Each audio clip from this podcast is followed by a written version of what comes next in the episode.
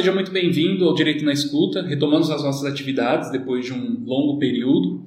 Voltamos a tratar sobre um tema de direito trabalhista. Meu nome é Igor, eu sou advogado, especialista em direito do trabalho e tributário. Olá, meu nome é Paulo, sou contador, advogado, especialista em direito tributário. E a gente está retomando, né, Igor, nosso podcast aí. A gente ficou praticamente quatro meses, né? Acho que foi, o último foi dezembro, Foi. correria de começo do ano aí. É, e a gente quer retomar aproveitando um tema que eu acho que foi um dos primeiros do ano passado, né? Que foi sobre as medidas do governo para poder ajudar os empresários em relação a, aos funcionários, né? Então, é, vamos aproveitar e vamos voltar a gravar mensalmente aí, periodicamente, ou mensalmente, ou quinzenalmente, para a gente trazer informações para os empresários a respeito do direito trabalhista, previdenciário, tributário. Exatamente. Foi, a gente começou o podcast tratando sobre a MP 927 e 936, foi um dos primeiros podcasts que a gente teve, e agora a gente retoma com a MP 1045, que basicamente refez né, a, a MP 936, tra tratando de suspensão e redução da jornada de trabalho.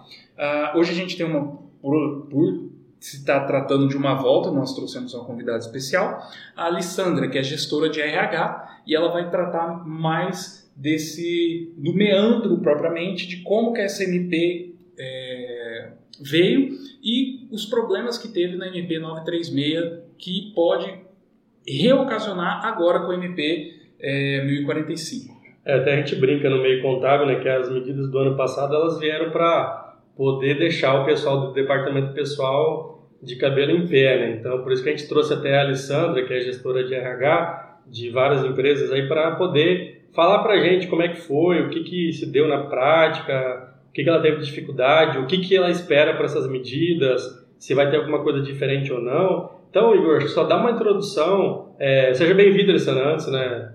Obrigada. Obrigada pelo convite. Então tá, Igor, então dá, dá uma introdução aí da medida provisória 1045 e tem a 1046 também que você não falou, né? Que é do adiamento do FGTS e antecipação das férias, né? Isso. Só para falar novamente, por mais que seja redundante, quais são as medidas, tá? E se teve alguma mudança não, até para a gente fazer o bate-bola com a Alessandra aqui. Tá.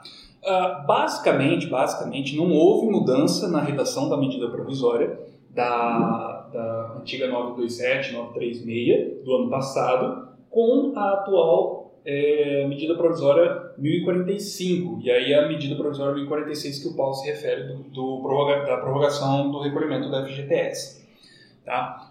Uh, o que, que ela propõe para quem ainda não sabe o que essa, essas medidas provisórias que a gente comentou estavam tratando?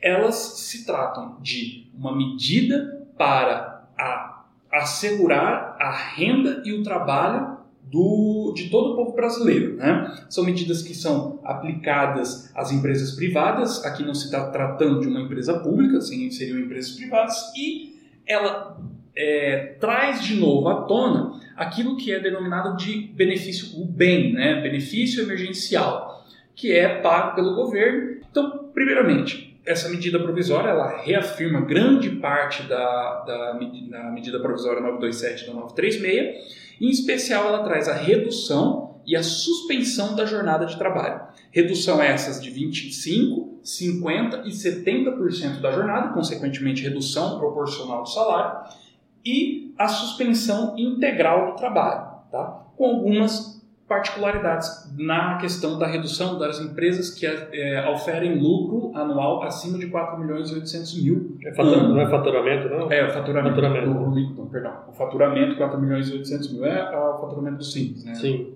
Tá. Então, feita essa primeira abertura, né, que é explicando o que seria a medida provisória 1045, a gente começa já a ter algumas é, peculiaridades que é o prazo de vigência dessa MP. Normalmente, as medidas provisórias, conforme a Constituição, elas são 60 dias prorrogáveis por mais 60. É... Contudo, a medida provisória ela já traz um prazo de que essas medidas têm um prazo de, de vigência de 120 dias. Ou seja, vai ser uma prospecção para o futuro dos efeitos da medida provisória. Tá? É só uma curiosidade à parte. Mas isso quer dizer, então, Igor, para quem está no, nos ouvindo e não é advogado, que não importa então essa conversão em lei, porque a própria medida provisória já trouxe os efeitos para essas mudanças? Não. O que, que acontece? Né? É, toda medida provisória, quando ela, ela é intentada, ela é lançada pelo, pelo, pelo chefe do Poder Executivo, no caso o presidente, ela tem que ser apreciada pelo Congresso Nacional. Se ela não for apreciada, os efeitos dela se mantêm e se ela for apreciada e for modificada em um projeto de lei, ela é, começa a regular os seus efeitos a partir dali. Tá? Então, uh, tudo vai depender de se o Congresso analisar ou não. No ano passado, não houve análise por parte do Congresso que entendeu que não pautou para análise e os efeitos dela foi mantido até o, escoamento desse prazo, que acho que, se não me engano, era 90 dias. No, é, ano passado eu acho que era 90 dias a MP. Esse ano que veio 120 dias. 120 dias. Já pensando numa possível prorrogação. Então, vamos parar, falar, parar de falar um pouco juridiquês, né, como é o nosso intuito. Vamos introduzir a Alessandra no, no, nosso, no nosso conversa. Alessandra, assim, eu queria que você desse um panorama geral. O que, que você sentiu na prática o ano passado em relação a essas medidas é, várias empresas aderiram, não aderiram, dentro das empresas que você trabalha, como é que, como é que você viu? Você acha que surtiu efeito, não surtiu efeito? O que, que você pode nos falar? O ano passado, várias empresas é, aderiram sim às duas medidas, a 927 e a 936, foram bastante utilizadas. O que, é, o, que, que o pessoal os mais. Os assim? empregadores assim... usaram bastante do, da suspensão e redução e em segundo lugar foi o FGTS também, a suspensão do pagamento. E Aproveitando essa do FGTS, o que, que você teve de problema de FGTS? Alessandra? Todos que possíveis imagináveis com a Caixa Econômica, principalmente Por... na primeira parcela. Porque foi um bem trabalhoso, né? Foi muito questão... trabalhoso, foi difícil fazer a primeira parcela e até hoje a gente está tendo problema ainda com algumas empresas por divergência de valores que a Caixa Econômica foi quem calculou o parcelamento e agora ela está deixando alguns resíduos aí que foi cálculo errado. Que acaba, que acaba que a empresa não consegue a tirar a certidão negativa. agora fica sem, com bloqueio da certidão e acaba tendo que pagar juros dessa diferença de qualquer forma agora no... É, isso é um caso curioso, né? Porque é, é como a administração pública, que no caso é representada pela Caixa Econômica Federal, quando ela realiza determinado ato, ela tem uma presunção de legitimidade. O que, que é isso? É simplesmente falar, olha, eu como ente público estou falando que você deve tanto e logo presume que isso é correto. Para você desconsiderar isso daí, essa presunção de legitimidade, que é, o, é típico do ato público, é muito mais complexo.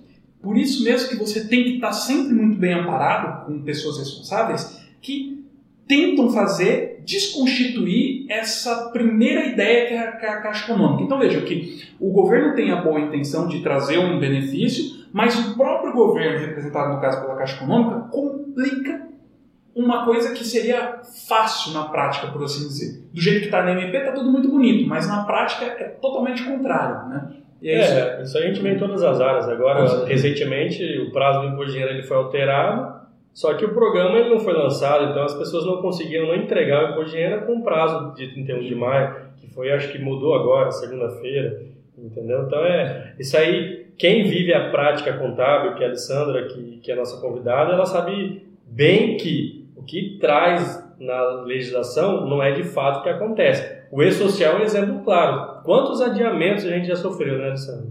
Vários. Né? Vários cronogramas alterados e e o que mais você lembra assim que, que impactou no seu, no seu dia a dia? O que está impactando ainda essas medidas que aconteceram o ano passado? O ano passado também que impactou essa questão do, da suspensão e redução, porque o Ministério da Economia também não estava com o sistema preparado, Os sistemas de folha de pagamento também demoraram um pouco para atualizar e foi bem complicado. A gente fez muita, eu fiz muita muito manual dentro do próprio site lá do Ministério da Economia e, e tive bastante problema de inconsistência, inconsistência de cadastro.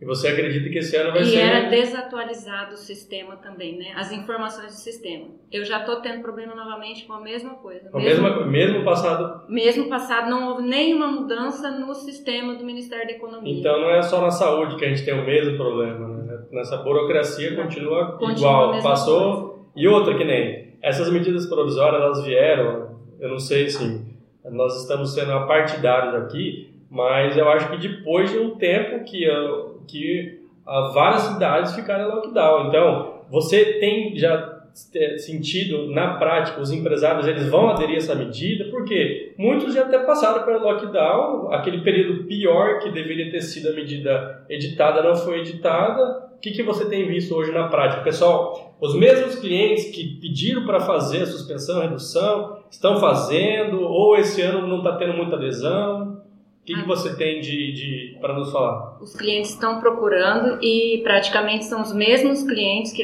que aderiram o ano passado.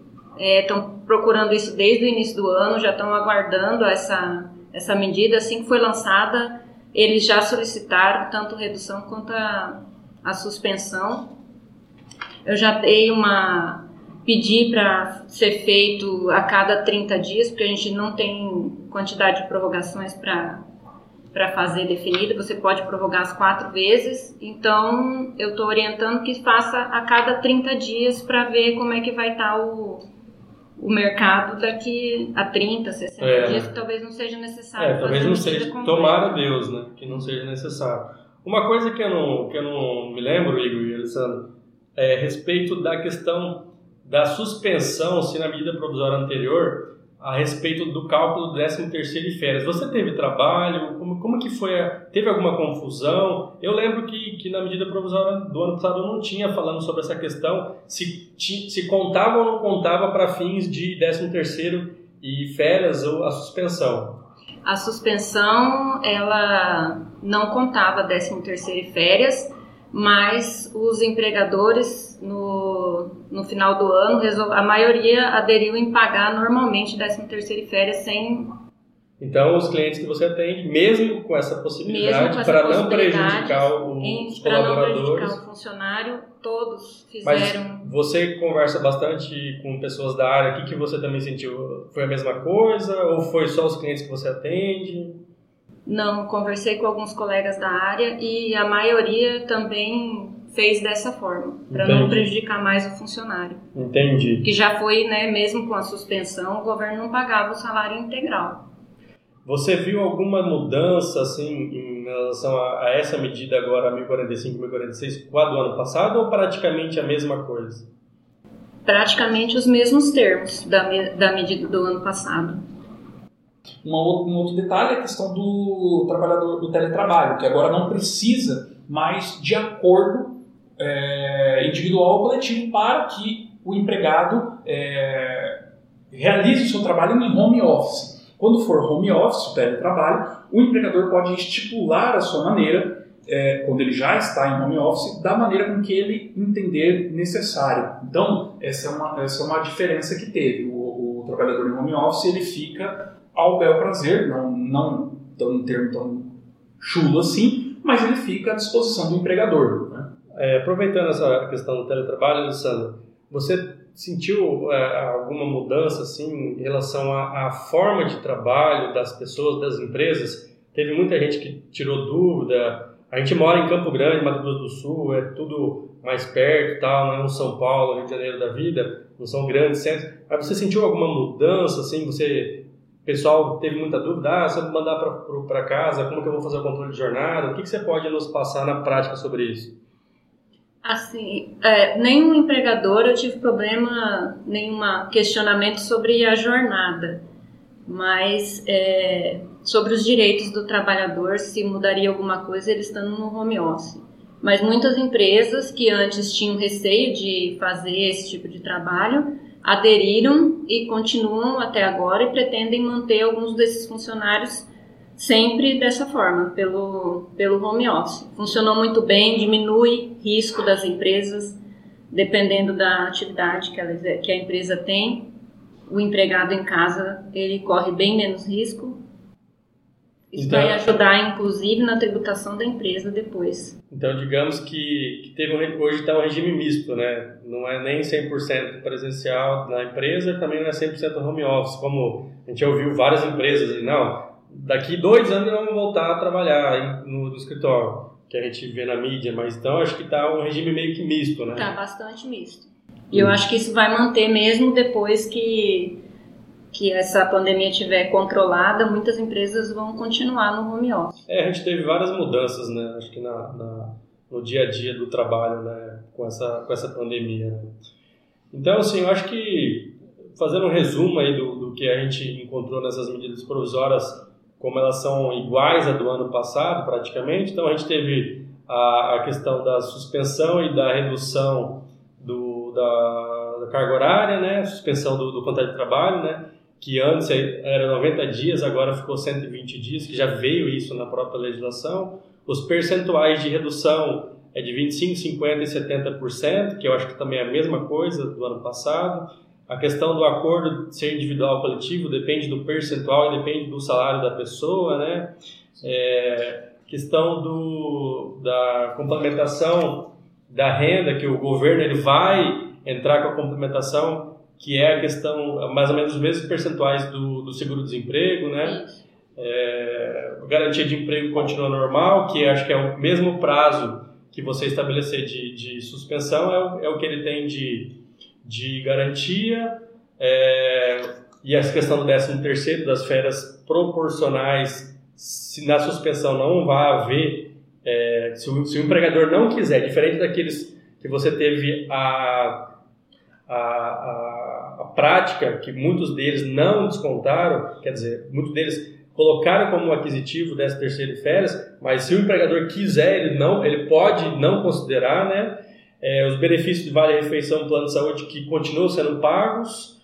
É, eu acho que é isso, né? O que, que você tem para nos passar aí, Alessandra, para finalizar? Tem alguma coisa que você queira comentar? Porque a gente já está encerrando o nosso, nosso podcast, até para não ficar tão longo, que é o nosso projeto, né? não passar aí de 20 minutos. O que, que você pode nos falar aí, se tiver alguma coisa, agradecer, é, dar algum, algum comentário então, eu tenho mais um comentário que o ano passado a gente teve muita dificuldade em, fazer redução ou suspensão para gestante, aposentados, porque a, a MP não trazia isso. É, não ainda ficou bem claro, porque o governo vai continuar não pagando o, a parte para aposentados, mas a questão das gestantes nessa MP já foi liberado principalmente por questão mesmo da Covid, da doença, então a gestante pode ser afastada.